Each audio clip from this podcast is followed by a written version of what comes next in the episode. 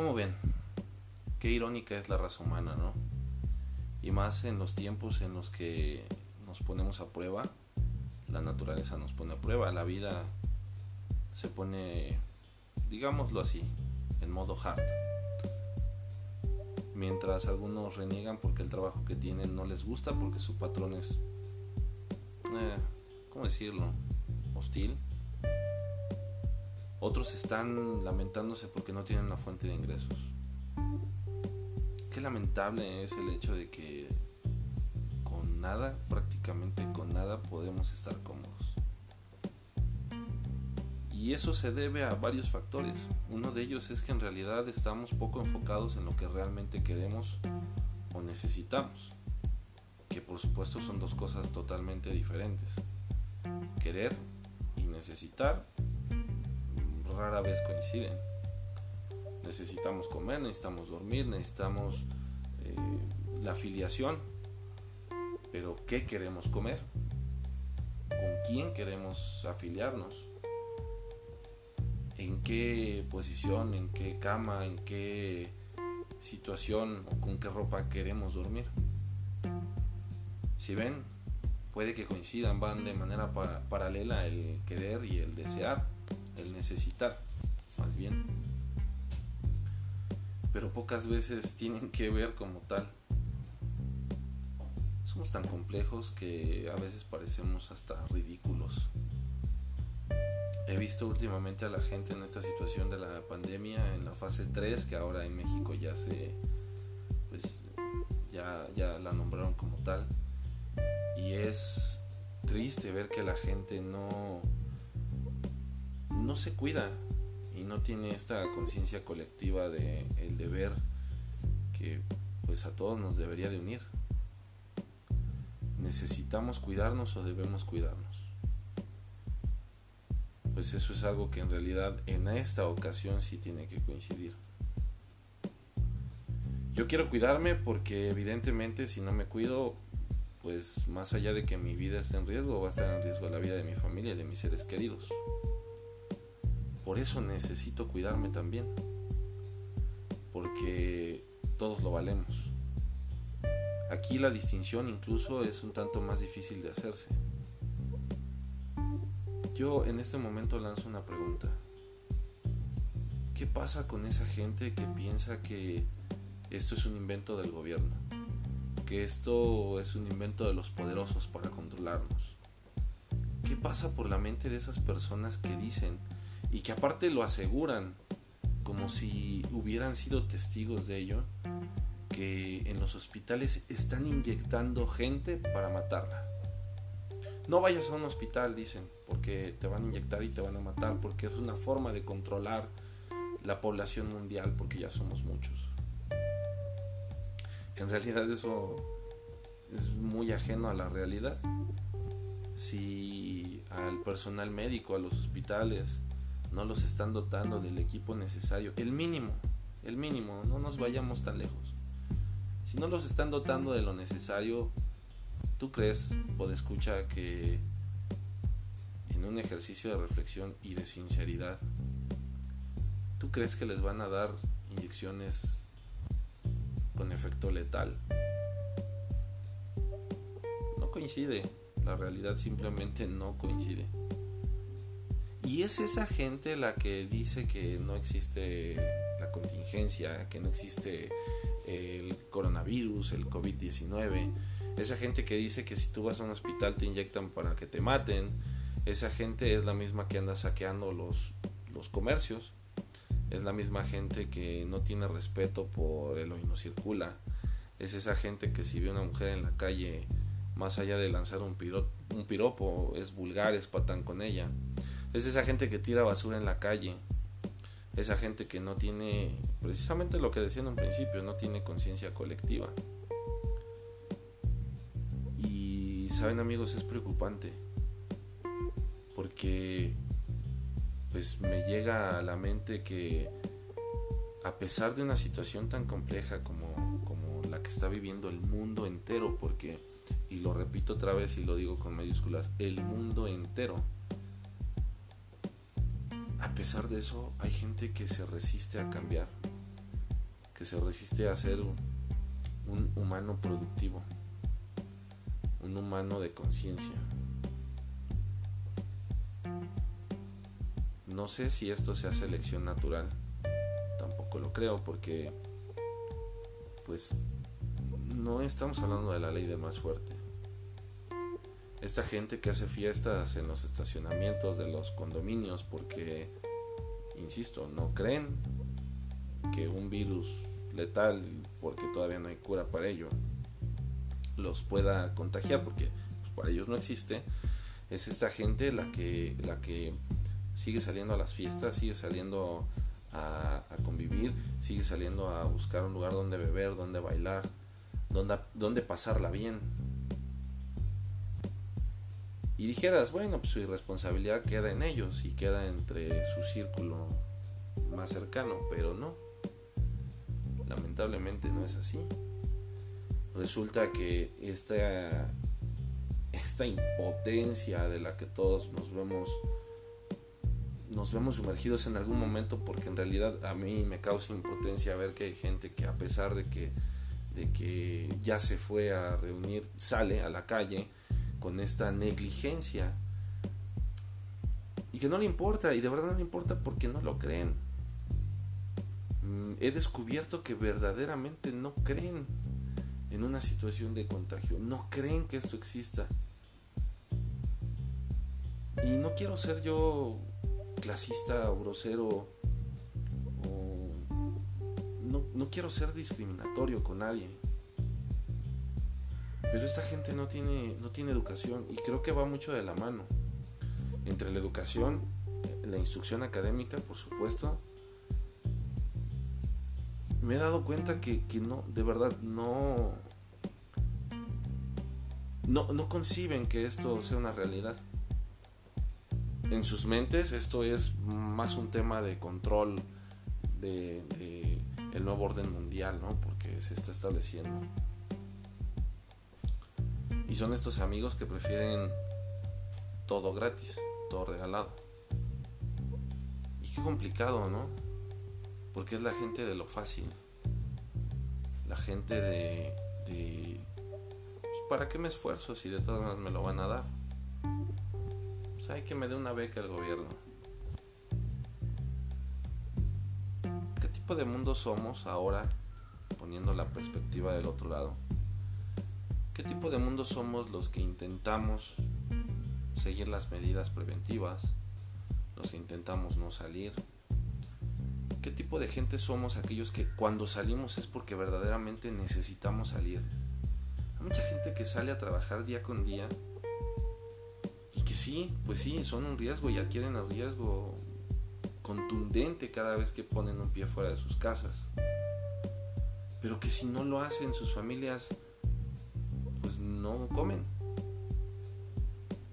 ¿Qué pasa con los que sí nos damos cuenta?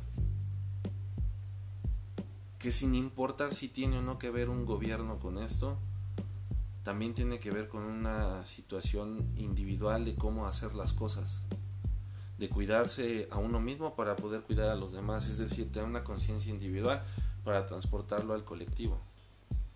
¿Nosotros qué hacemos?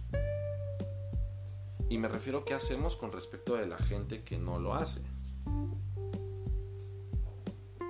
Te invito a hacer este, este ejercicio de reflexión.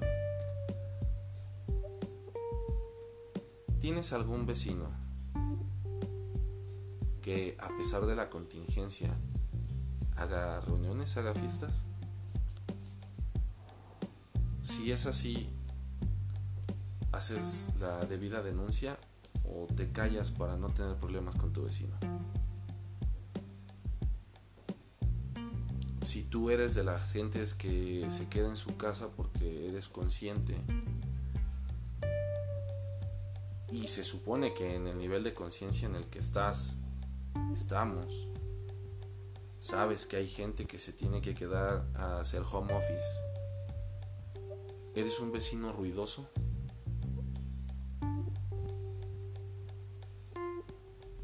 Sacas a pasear a tus perros en los horarios en los que ves que no hay mucha gente, si es que tienes mascotas. Recoges lo que tu mascota eh, pues deja en la calle de sus necesidades. Es decir, hay cosas que de forma cotidiana tendríamos que tener más conciencia y que no una contingencia nos tendría que venir a poner de manifiesto. Sin embargo, bueno, esa es la realidad y si esto nos sirve para crecer, pues qué bueno.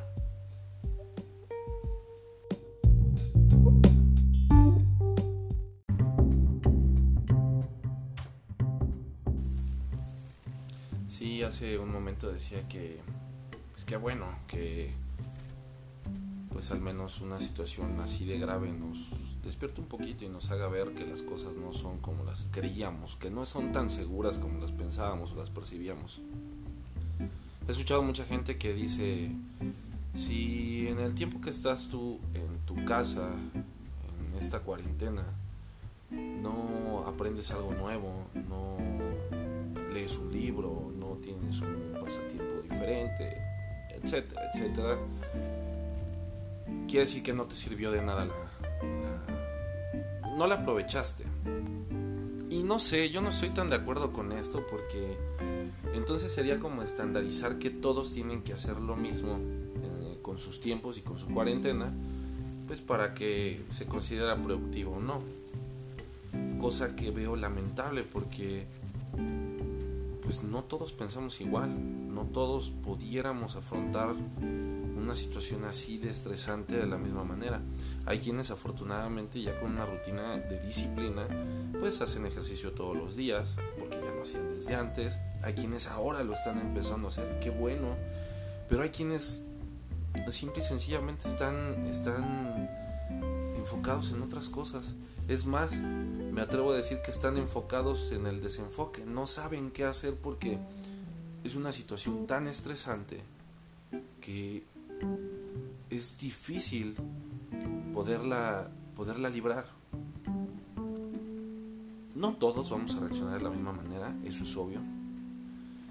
Pero sí creo firmemente que como raza, como seres humanos, saliendo de esta situación, de esta pandemia, si es que lo hacemos o quienes lo logren hacer, deberían de adoptar una visión del mundo diferente. Una visión totalmente diferente, porque de, no hacerlo, entonces sí nos estaríamos metiendo en un problema. ¿Cuál es? Que en realidad no estamos aprendiendo nada. Y no me refiero a alguna actividad, no me refiero a cocinar un nuevo platillo o a tejer, no, no. Me refiero a que no estamos aprendiendo nada de que cuando las cosas se ponen difíciles, deberíamos de tener más empatía y deberíamos de ser más solidarios. Como seres humanos deberíamos de comprender que somos totalmente falibles y que en un momento, en un abrir y cerrar de ojos, la vida puede cambiar totalmente. La vida después de la pandemia va a ser totalmente diferente.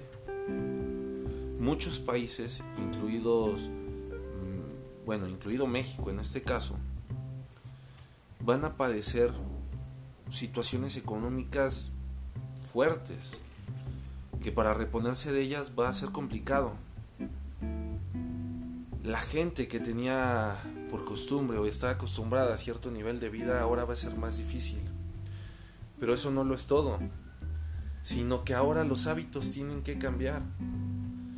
Ya nos dimos cuenta que no es nada saludable andarnos tocando los ojos, andando tocando, tocar cualquier parte de nuestra cara cuando andamos en la calle.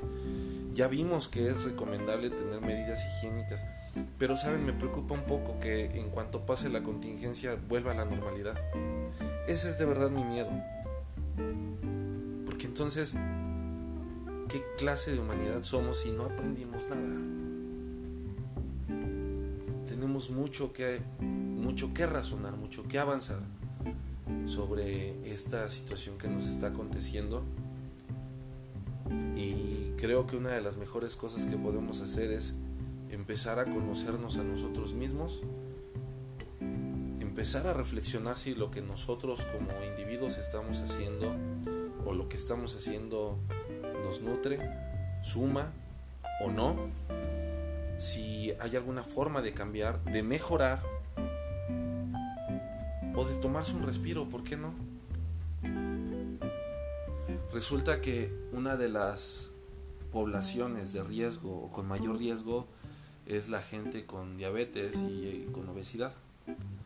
Bueno, hasta cierto punto era lógico, el sistema endocrino pues eh, evidentemente ya no funciona como debería cuando una persona tiene diabetes o cuando padece obesidad y pues todas las complicaciones que con ello vienen.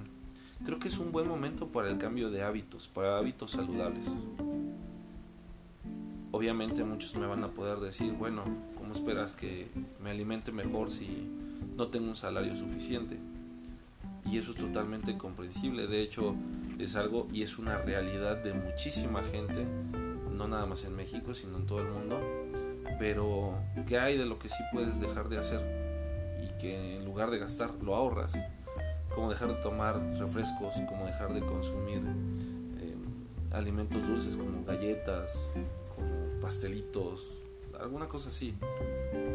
Dejar de consumir frituras, dulces en general. Eso no te cuesta, por el contrario, te permite ahorrar. Pero todo radica en el hábito. Este es el momento indicado de cambiar hábitos. Este es el momento indicado para aprender. Este es el momento que si no lo aprovechamos de verdad, no sé qué va a ser de nosotros en un futuro.